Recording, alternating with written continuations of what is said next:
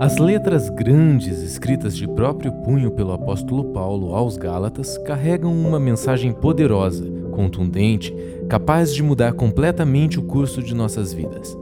A carta trata também da adulteração do Evangelho de Deus e denuncia as adaptações humanas que produzem maldição. Você será profundamente confrontado e edificado. Bem-vindo à série Anátema o outro Evangelho. Bom dia a todos. Que a graça e a paz do Senhor Jesus seja uma verdade sobre a nossa vida. É, então, hoje nós vamos iniciar é, uma série de exposição sobre o livro de Gálatas. E antes disso, eu gostaria de liberar uma palavra de oração sobre vocês, sobre nós e é, não apenas orar por vocês, mas orar com vocês. Inclina a sua cabeça, vamos orar por gentileza. Pai, em nome do Senhor Jesus Cristo, nós queremos declarar que dependemos do ministério do Espírito e do ministério da Palavra. Nós queremos declarar a nossa confiança na obra redentora do Seu Filho Jesus Cristo. Nós cremos que em encontros como esse, o Senhor nos dá a oportunidade de ouvir a Sua palavra e de, de ser o alvo da aplicação da Tua palavra em nosso interior. Pai, é, quando Moisés estava pregando o sermão em Deuteronômio, ele disse: Eis que eu coloco diante de vocês vida ou morte. Portanto, nós oramos para que o Senhor nos ajude a encarar a, a, exposição da Sua Escritura, a forma como nós vamos reagir diante dela, como uma questão de vida ou morte. Nos ajude a encarar com zelo, com temor, com reverência, Senhor.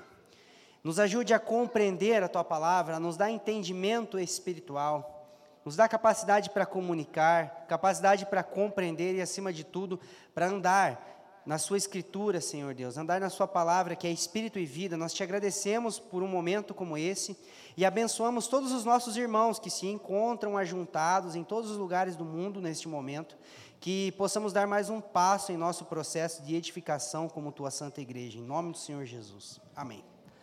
Ah, então, hoje é um, é um sermão introdutório. A gente vai falar de Gálatas sem entrar em Gálatas propriamente dito, né? Porque nos próxima, nas próximas semanas nós vamos ter uma exposição de três a quatro meses quase, né? acho que a gente vai até o mês de maio aí, é, debruçado sobre esse livro. Em 2020, foi 2020, né? É, início de 2020, nós tivemos uma, uma minissérie sobre o livro de Gálatas chamada Síndrome dos Gálatas. Quem acompanhou? Quem foi edificado? É, então a ideia é pegar aquilo que, que nós já abordamos e enfatizar novamente e gastar mais tempo do que daquela vez para enfatizar coisas que ainda não trabalhamos sobre o livro de Gálatas. Né? Então, foi uma minissérie ali de três a quatro semanas, se não me engano. Ah, e agora a gente vai aí para cerca de 12, 12, é, 12, 12 exposições, né? 12 capítulos sobre o livro de Gálatas e hoje eu gostaria de trazer uma introdução com vocês. E dentro dessa introdução, eu queria abordar com vocês um pouco sobre o contexto histórico da carta, sobre o propósito da carta, sobre a estrutura da carta, sobre formas pelas quais nós podemos criar um outro evangelho, né? E eu queria finalizar com ah, um encorajamento a zelarmos pela pureza do Evangelho. Então vamos lá, vamos falar um pouco sobre o contexto histórico é, do livro de Gálatas. A impressão que dá é que quando você lê uma carta da Escritura, ou um texto, que você entende o contexto, parece que você está vendo aquele negócio ao vivo e a cores. Quem já percebeu isso? É, por exemplo, agora a gente vai ter a escola novamente, vou fazer um marketing de novo, né? É, a gente vai falar sobre os panoramas do Antigo e do Novo Testamento, e é interessante que quando você compreende o contexto, quando você compreende a, o início, o meio e o fim, né, a estrutura, o panorama, fica tudo muito mais fácil. Que nem, por exemplo, quando, é, quem foi assistir o último filme do Homem-Aranha no cinema? Para quem às vezes não acompanhou, tem umas partes que acontecem ali que você não entende nada. Né? Mas para quem conhece a série, o enredo, a história, fica tudo muito mais claro e às vezes até a pessoa dá risada de umas piadas que você fica até o final do filme sem entender por que, ela deu risada daquela piada. Né? É, em relação a, a, ao estudo das Escrituras, nós precisamos compreender o contexto, porque compreendendo o contexto fica mais fácil, mais simplificado a leitura do texto. Então, o que, que acontece? A, a, Epístola de Gálatas ela foi escrita basicamente entre 48 e 49 depois de Cristo. É, alguns é, estudiosos defendem uma outra data de 54 e 55, Mas basicamente a gente está falando ali da primeira metade né, é, do primeiro século, então tudo ainda era muito recente, tenha isso em mente. O que aconteceu é, em Jerusalém, em Atos capítulo 2, aconteceu ali no ano 30, 33 depois de Cristo, mais ou menos. Então a gente está falando de 15 a 20 anos depois, é tudo muito recente ainda. Ah, e naquele contexto do primeiro século, haviam é, pelo menos seis principais é, frentes apostólicas que estavam engajadas na pregação do Evangelho. A principal delas, ou talvez a mais conhecida, melhor dizendo, é a frente paulina, né? liderada, é, orientada pelo apóstolo Paulo. Depois nós temos a frente joanina, o apóstolo João, a frente petrina, o apóstolo Pedro, a frente jacobina, o apóstolo Tiago, e depois nós temos ainda a frente judaizante, a frente gnóstica, que era o extremo judeu e o extremo grego. Então, eram como se houvessem seis é, escolas de pensamento, seis frentes apostólicas, que elas eram muito diferentes uma da outra.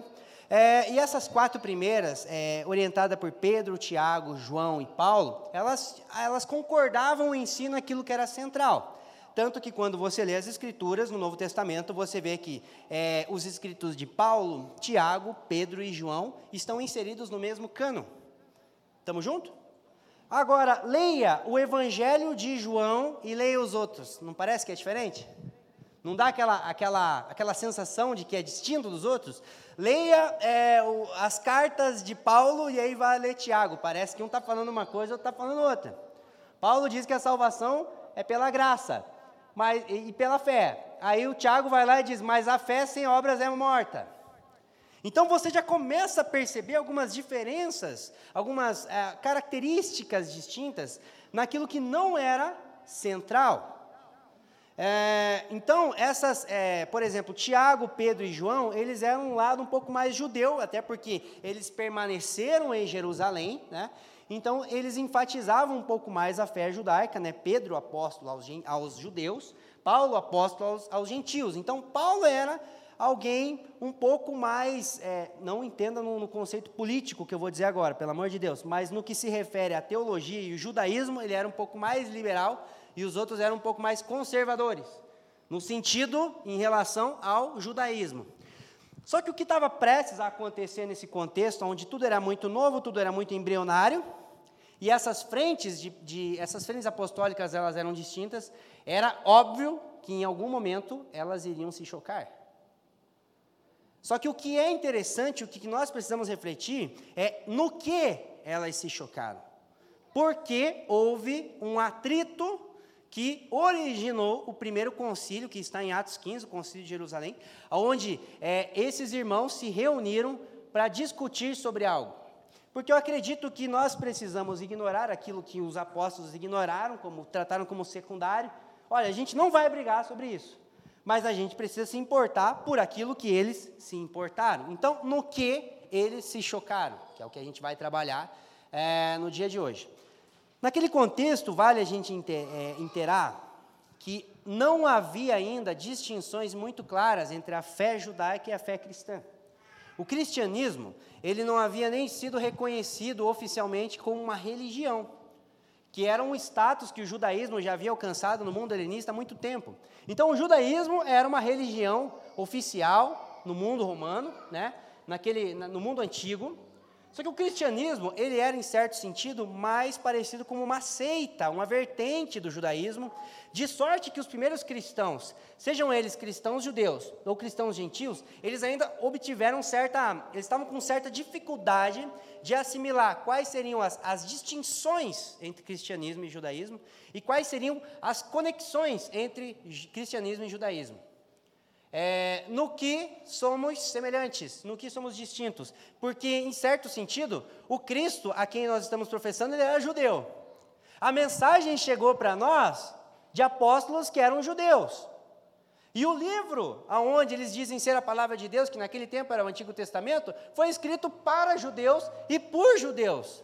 Então, em certo sentido, não tem como romper. Porém, a ênfase da pregação judaica naquele tempo era a salvação mediante as obras. E agora eles estão dizendo para nós que a salvação é um ato que nós recebemos por fé, na graça, na, na graça que, que é oriunda do Evangelho. Então, como é que a gente vai organizar isso? naquele contexto, alguns irmãos que pertenciam à igreja de Jerusalém, em certo sentido, a igreja de Jerusalém, ela, ela desfrutava de um certo status perante as outras igrejas, porque era a, a, primeira igreja, né? Tipo, era a primeira igreja batista, vamos dizer assim, primeira igreja quadrangular, né? primeira igreja de Jerusalém, porque tudo ali começou. O derramamento do Espírito foi ali. Os apóstolos surgiram ali. Então, obviamente que quem vinha de Jerusalém era visto como alguém que tinha autoridade. Irmãos que saíram é, da parte do apóstolo Tiago, não, não necessariamente enviados por Tiago, mas da parte do apóstolo Tiago, gente que andava com ele, de Jerusalém, eles chegaram na Galácia e começaram a falar assim: olha, vocês precisam crer em Cristo, mas também precisam se circuncidar. Em judeu falando né, para os gentios né, que precisava se circuncidar. Ah, porém, né, o apóstolo Paulo, algum tempo antes, foi lá e pregou aos gentios que a observância às leis, aos ritos e rudimentos carnais, ela não era suficiente para alcançarmos a aceitação perante Deus. Então foi aqui que a coisa começou. Então, aonde que essas frentes se chocaram? No evangelho. Não eram em coisas triviais, não eram em coisas secundárias, mas o ponto de atrito aqui foi a questão da pureza do evangelho. E quando a gente fala de pureza, a gente fala de algo que não é adulterado, de algo que não é acrescentado a algo. Então, basicamente, o contexto, o contexto da, da carta aos Gálatas foi esse. Aí, o apóstolo Paulo escreve aos Gálatas para dizer o seguinte: olha, não podemos acrescentar algo ao Evangelho. Como eu preguei para vocês anteriormente, vocês creram na pregação e agora, depois de um tempo, vocês estão crendo no que outras pessoas estão dizendo que a gente vai acrescentar algo ao Evangelho. Mas eu, quando tive diante até do apóstolo Pedro, em Antioquia, quando, ele, quando a gente enfrentou uma situação parecida, eu repreendi até ele publicamente. E não tinha a ver em arrumar uma briga, não tinha a ver em uma discussão, mas tinha a ver com zelar pela pureza do Evangelho. Porque no próprio livro de Gálatas, o Paulo vai dizer assim: vocês não me fizeram nada. Então não é uma questão pessoal. Não tem a ver com vocês. Ah, vocês me ouviram, agora estão ouvindo outros. Não era um ressentimento do apóstolo. Era uma questão relacionada à pureza do Evangelho. Aí ele escreve para os Gálatas, orientando a eles a voltarem para aquilo que ele entende, para aquilo que as Escrituras dizem ser a centralidade do Evangelho. Só que o que o, o está em questão, né, e o que o livro de Gálatas representa, é que esse livro ele está no contexto da primeira grande, do primeiro grande drama, do primeiro, da primeira grande discussão teológica do Novo Testamento, e essa discussão teológica, ela originou o Concílio de Jerusalém, que foi suficiente para que as distinções necessárias do judaísmo e o cristianismo fossem estabelecidas.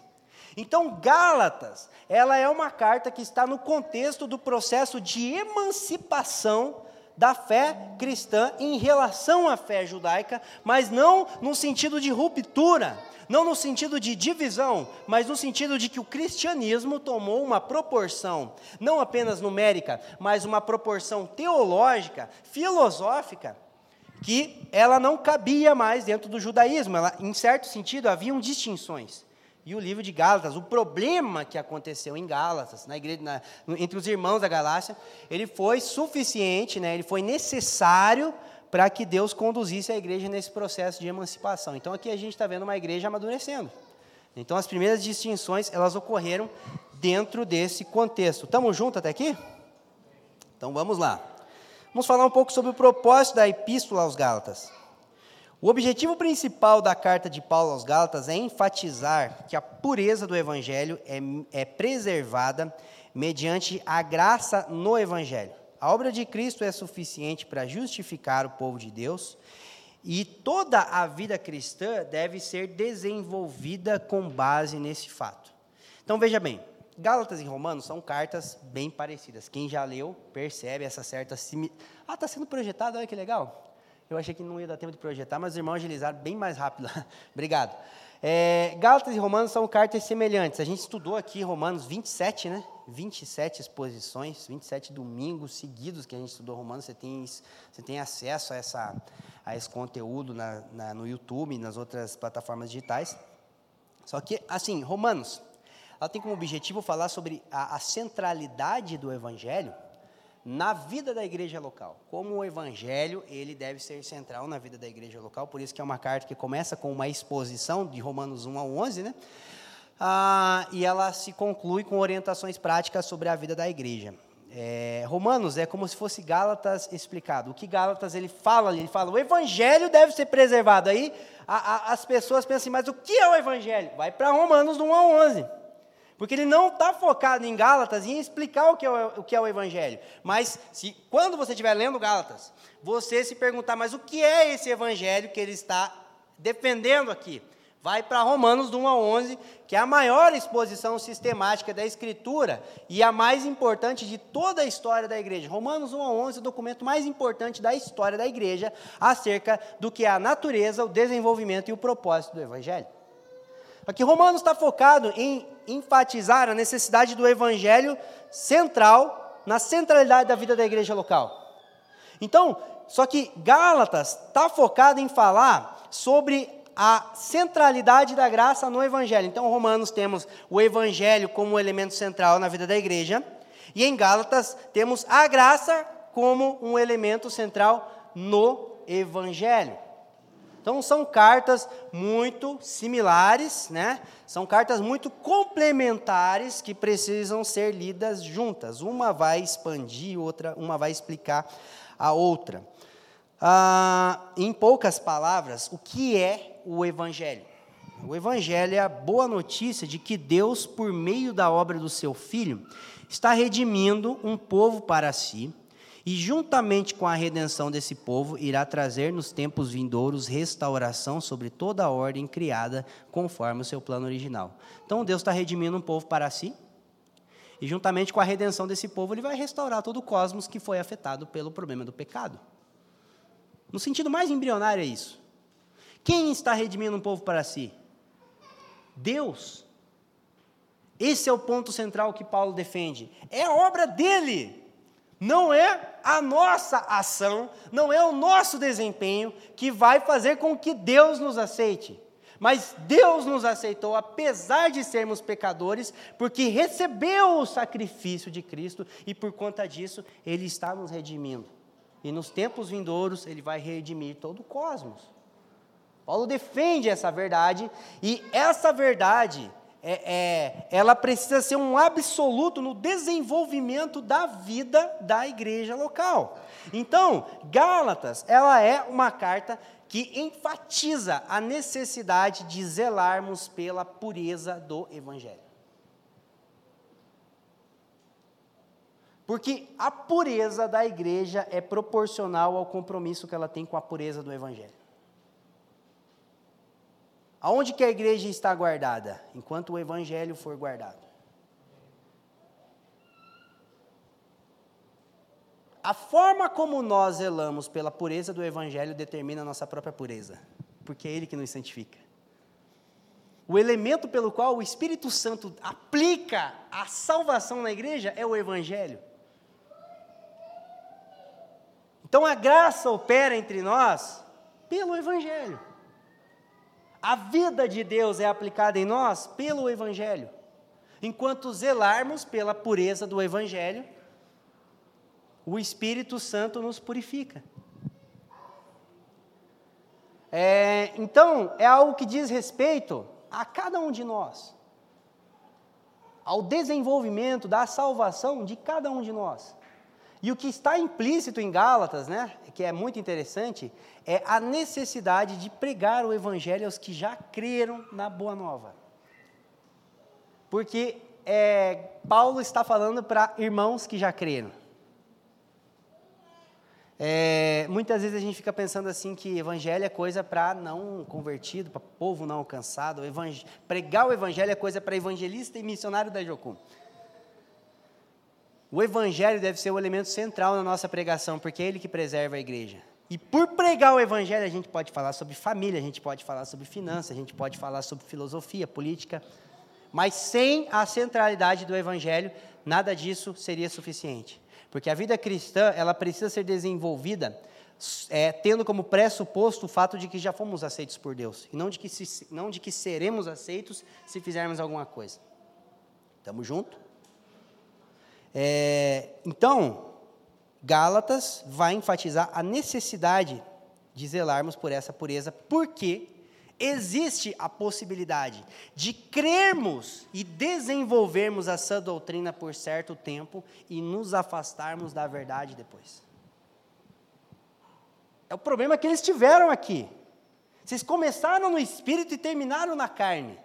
Então a gente não pode achar que porque há 10, há 15, sei lá quanto tempo atrás, há 20 anos atrás, nós cremos na boa nova, em seu sentido mais puro possível daquilo que já ouvimos. Nós podemos achar que um dia nós cremos que a gente, ah, não, agora eu não preciso me preocupar se eu ainda creio nas mesmas coisas, porque desvios em nossa compreensão eles podem acontecer com o passar do tempo. É fato que Deus preserva a nossa salvação. Nós já estudamos sobre a perseverança dos santos, né? Só que nós precisamos entender a necessidade de preservar a compreensão que temos acerca da salvação que Deus está guardando para nós. Amém? É, a graça está no centro do Evangelho. Ela tem poder para assegurar a excelência e suficiência da obra redentora de Cristo. O Evangelho está no centro da igreja e esse tem poder para viabilizar a vida do Espírito e preservar a saúde da igreja local onde o Espírito opera. É, e eu queria falar um pouco com vocês agora sobre a estrutura da Epístola aos Gálatas, para que você pudesse tentar compreender né, a, o livro, talvez de uma forma um pouco mais abrangente, tendo como pressuposto o fato de que uma das principais formas de interpretar a Escritura é você sempre interpretar do maior para o menor. A gente vai enfatizar isso o semestre inteiro na escola novamente. Porque às vezes a pessoa começa a ler a Bíblia, e o cara está lá em Gênesis, ao invés de ele entender o livro de Gênesis como uma obra unificada, ele para lá e começa a pensar assim: mas onde é que entra os dinossauros aqui? E os gigantes, o que, que era? Mas e os anjos? E, e, tal? E como é que eles casaram com as mulheres? Mas como é que coube tudo na arca? E ele acha que ele vai conseguir fazer uma descoberta arqueológica que vai mudar o rumo do universo. Mas ele não entende Gênesis como um todo. Por isso que antes da gente pensar nas minúcias de Gálatas, a gente tem que pensar no que, que Paulo está dizendo como um todo. Estamos juntos? Né? Então, é sempre uma visão do maior para o menor. O contexto vai nos ajudando a compreender o texto. Ah, Gálatas é uma sentença contínua. É como se Paulo um, ele dá um desabafo que, se você ler Gálatas do início ao fim, você termina cansado.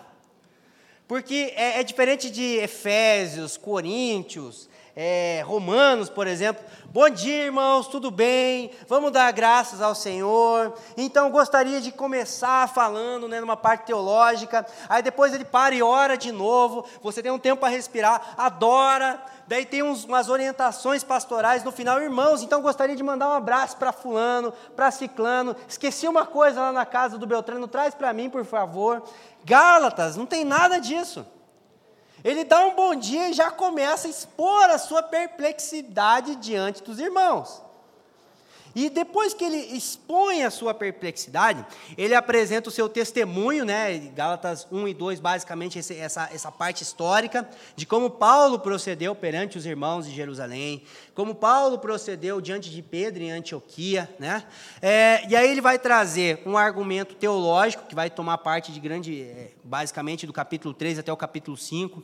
Né? Ele vai recorrer a Abraão, ele vai falar sobre Sara e Agar, e depois disso uma vez que ele estabelece o conceito de que o que vale não é a obediência aos mandamentos, mas o ser nova criatura, ele vai desenvolver orientações pastorais de como a comunidade deve viver à luz da centralidade do Evangelho. Então, ele começa a carta dizendo que está perplexo, é, recorre à forma como ele procedeu diante dessa situação, num contexto distinto, argumenta teologicamente para reforçar o fato de que aquilo que um dia ele disse sobre o Evangelho aos Gálatas é a verdade é, contida nas Escrituras, e depois disso é como se ele recobrasse o sentido dos irmãos. Eu vou trazer uma direção para vocês. Vai por aqui.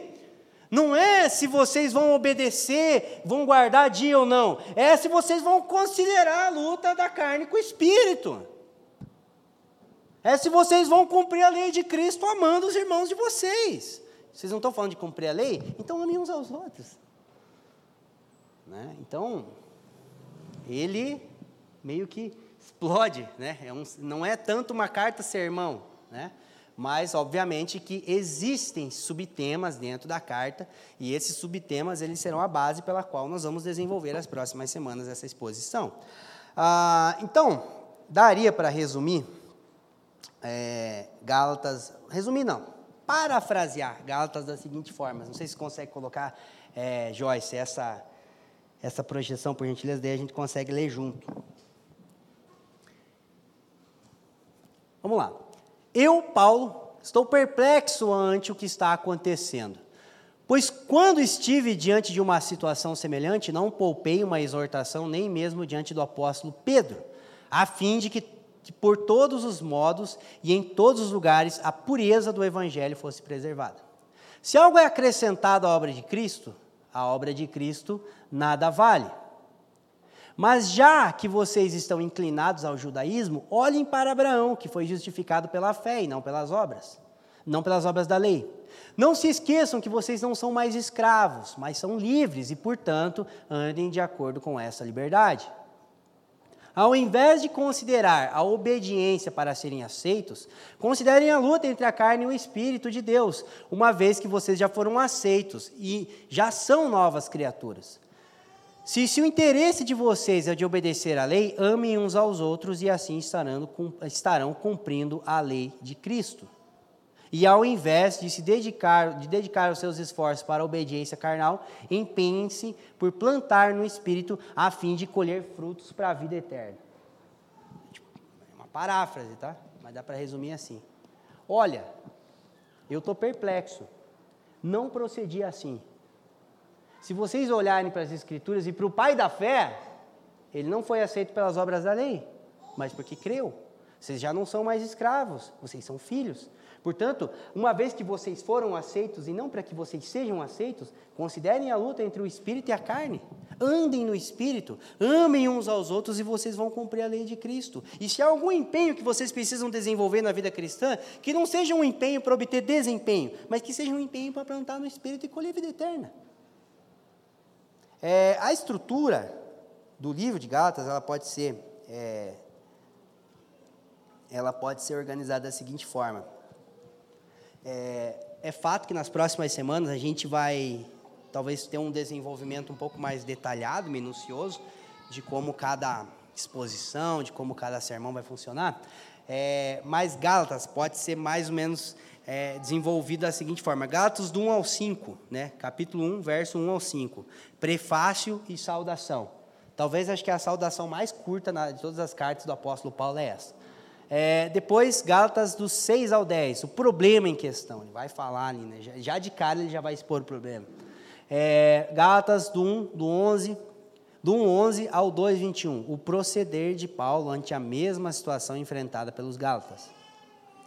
Aí, depois, no capítulo 3, nós temos é, do 3.1 até o 4.31, né? Todos esses dois capítulos, basicamente, que vão falar sobre o argumento teológico do apóstolo Paulo e sua apelação ao testemunho do patriarca Abraão.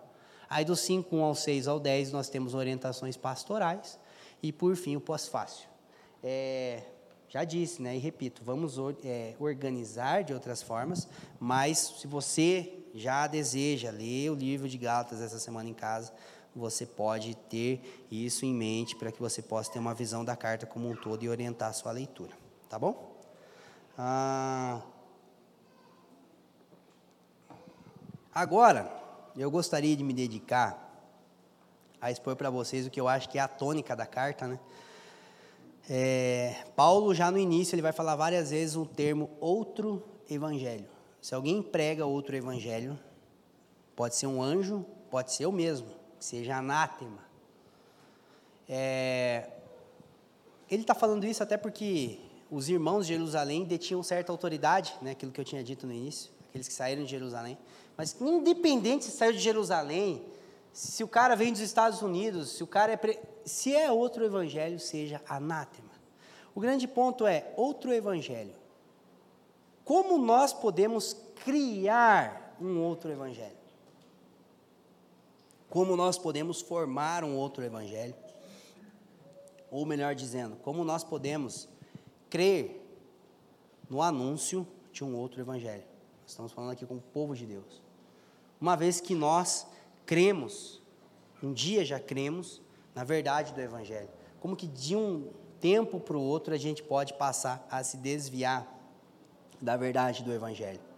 O ponto é que é o seguinte: é sutil. Não é uma coisa assim que, tipo, o cara.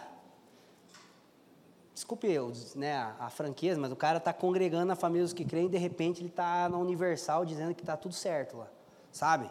Não acho que, tipo, de um dia para o outro a pessoa consegue ter um desvio tão. Não, porque se fazer uma curva tão rápido, o carro capota, fala a verdade, né? Não é assim. Tem um caminho a ser traçado. E eu acho que é nesse caminho que a gente precisa orientar o povo de Deus. É nesse caminho que a gente precisa se aperceber. Né? É, então, eu separei aqui aquilo que eu acredito que podem ser seis principais formas tá? ah, de criar um outro evangelho, e eu gostaria de falar sobre elas com vocês agora. A primeira forma, ela tá, ela é a mais explícita do livro de Gálatas. Acrescentar algo ao evangelho, Cristo e mais alguma coisa. Então, Paulo inicia sua argumentação porque irmãos estavam dizendo o seguinte, né, para o povo. Eles estavam, é, eles estavam dizendo, olha, é a fé em Cristo mais a circuncisão. Então, é crer em Jesus, mas, né?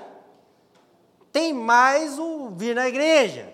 Tem mais o tem que largar isso. Tem mais, ó, tem que fazer isso para ser aceito e não porque foi aceito. Esse é o problema. Então, por que que é sutil?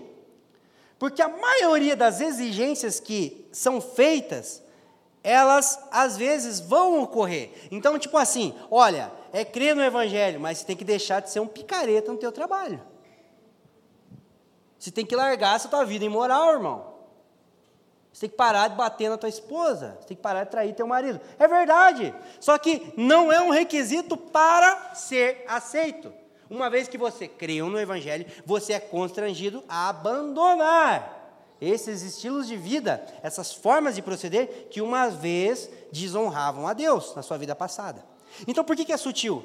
porque muitas das orientações, elas de fato são bíblicas. O ponto é onde que ela está inserida. É uma condição para que Deus te ame, ou é um constrangimento, uma vez que você teve a oportunidade de contemplar o tamanho do amor de Deus por você em Cristo. É diferente.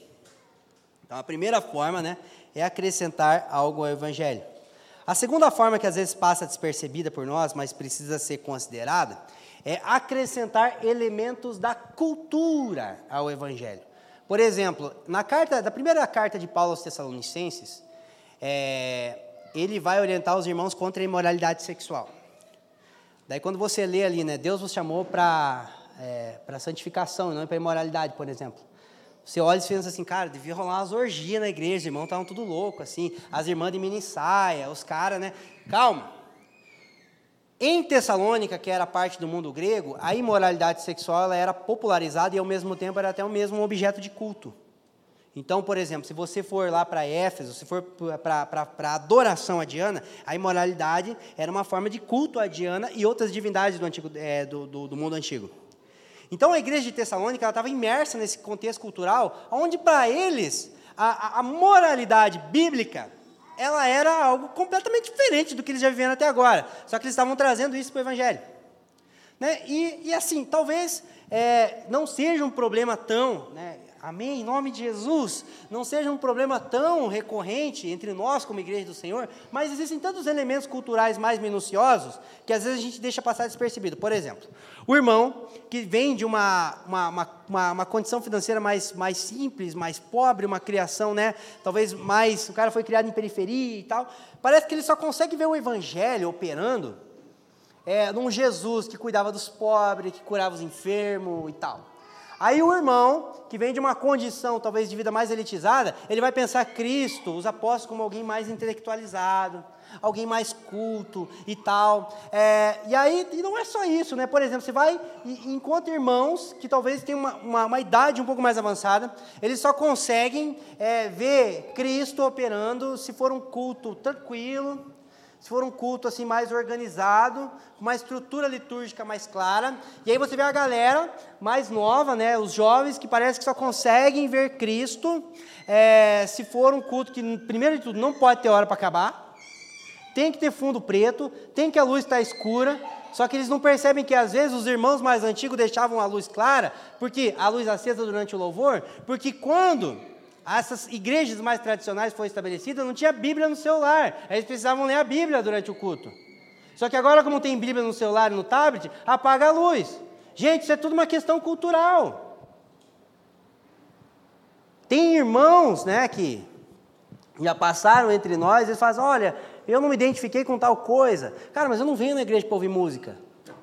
Se a música fosse de acordo com o meu gosto, ia ter que rolar tipo um rock country americano aqui, aqueles rock caipira, assim. Pô, quem já foi lá em casa e viu eu trabalhando durante o dia na escribacora, sabe? É aqueles rock caipirão, assim, que você tem que ver, é uma loucura. Parece que eu vou começar a mastigar uma palha na boca lá em casa. Nossa, o Bartô surtou. Não, porque daí é a música que eu gosto, mas não é a música que eu gosto. É, a, é o louvor que seja acessível aos irmãos que Cristo gosta. Eu não venho na igreja para ouvir música. Aí o irmão que se dizia todo espiritual, mas que, que aqui eu não sei, é, é diferente do que eu gosto, mas daí parecia ser todo espiritual, mas ainda vem no culto porque gosta e deixa de vir porque não gosta. A gente está nisso ainda, pelo amor de Deus. E a gente está chamando de teológico aquilo que é cultural. Não é teologia, isso é teu gosto. Se você gosta de café com açúcar, problema é teu, não está na Bíblia. Se você gosta de café sem açúcar, problema é teu também, não está na Bíblia. É cultura, não é teologia. Mas eu acho que a Bíblia é mais inclinada ao café sem açúcar. Aleluia! Fui doutrinado pelo pastor Fabiano Crenque em relação a isso. Meu pâncreas agradece. É cultura. É estética. A cultura é estética. A teologia é essencial. Cultura é estética é forma, é aparência, é gosto, é jeito, é estereótipo. A teologia, ela lida com natureza, essencialidade, biologia da igreja. E é nisso que a gente está focado. Por isso que se amanhã você chegar aqui e o prédio está rosa, continua vindo, irmão. Eu sei que não vai acontecer, mas se rolar, né? Amém, glória a Deus. Ah, agora a gente não reúne mais num prédio, a gente vai reunir num estádio de futebol. Glória a Deus.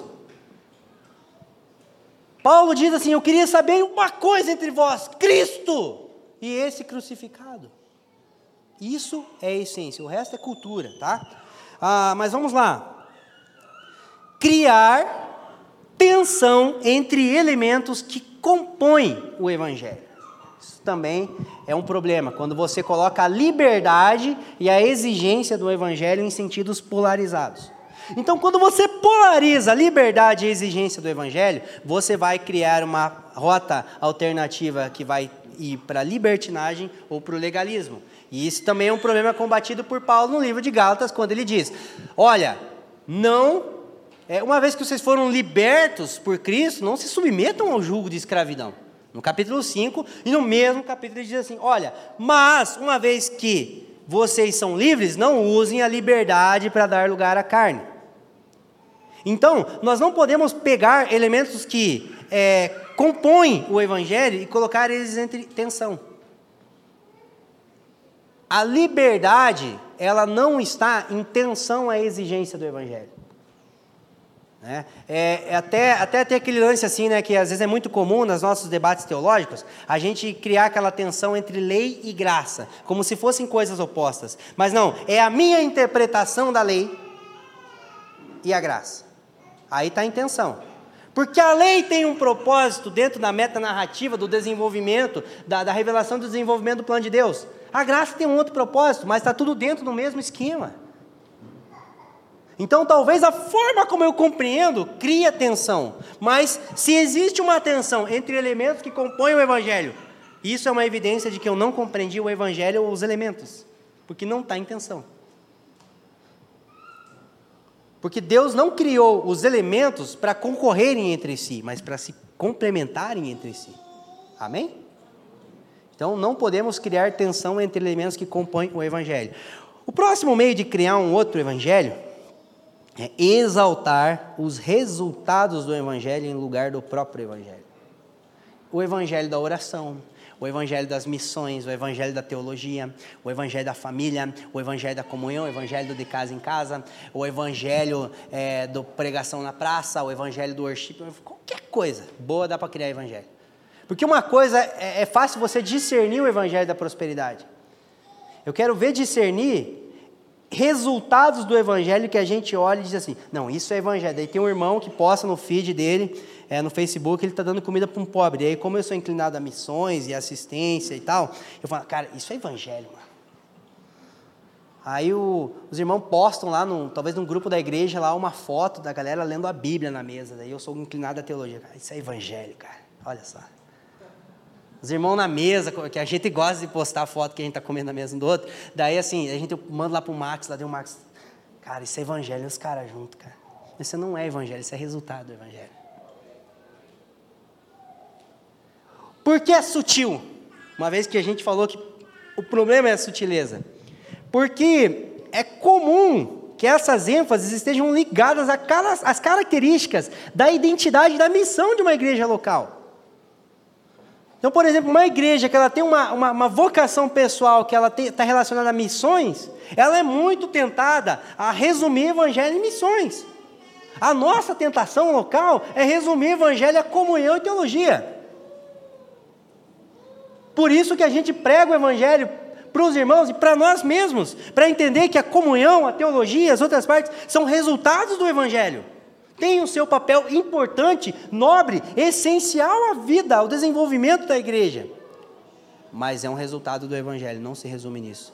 Por isso que daí, quando a gente compreende isso, a gente para com aquela ideia de tipo assim, não, o que a igreja precisa, quando o cara começa, o que a igreja precisa, eu já dou dois passos para falar lá, vem besteira. Não, porque o que, o que a igreja precisa é de avivamento. Não, porque o que a igreja precisa é de teologia. Não, porque o que a igreja precisa é, é de cuidar das famílias. Irmão, a gente é médico agora para receitar uma, um, um formulário que a igreja precisa tomar para ficar boa? Só Cristo, parece que Cristo não se ligou aí, né? Só Cristo entendeu que o que pode resolver tudo é um avivamento. Como que Cristo não teve essa ideia de perceber que o que resolve o problema, que está dando tanto problema para ele, que é o povo dele, é a missão?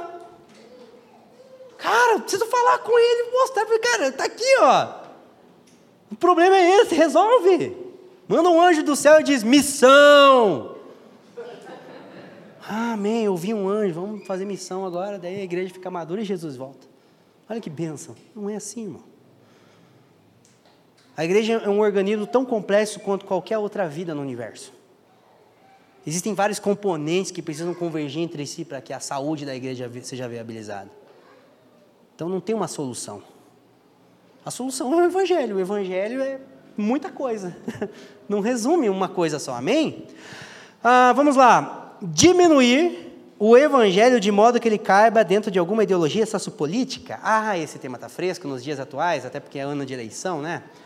Ah, não, porque hoje em dia, é, às vezes as pessoas elas não têm coragem de dizer que elas são, que elas idolatram ideologias políticas. Daí o que, que elas fazem? Elas começam a forçar o evangelho e torcer para ele caber dentro do conservadorismo. Daí a gente precisa pintar um Jesus socialista para justificar minha posição de esquerda.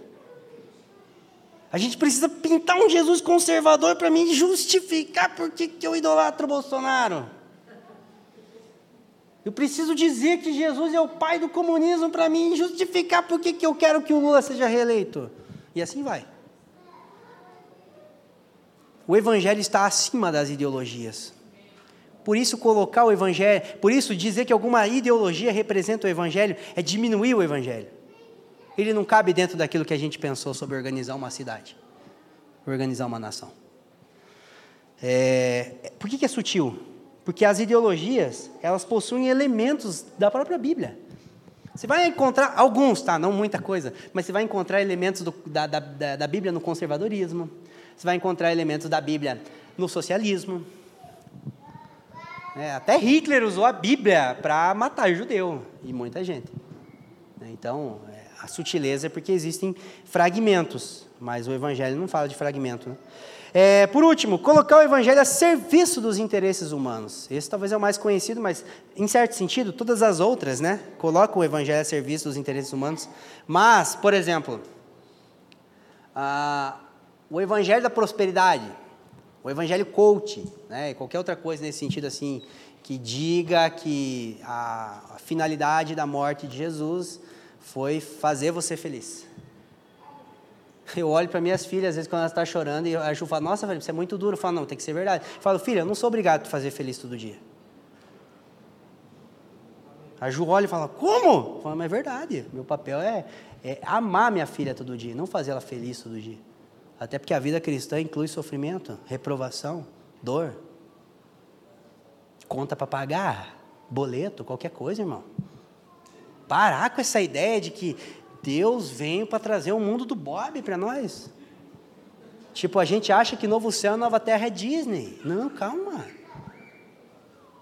Sabe? É, então, é, precisamos compreender que apesar de Deus se preocupar com as os, os dilemas, os dramas, até as vontades e desejos do homem, ah, ele é absoluto em vontade. E ele está preocupado com a vontade dele. Então, antes de Deus nos amar de tal maneira, ele se ama de tal maneira. E ele se ama muito. Ele ama acima de todas as coisas o seu nome e a sua palavra. Portanto, Deus está mais interessado em fazer a vontade dele do que a nossa. Amém?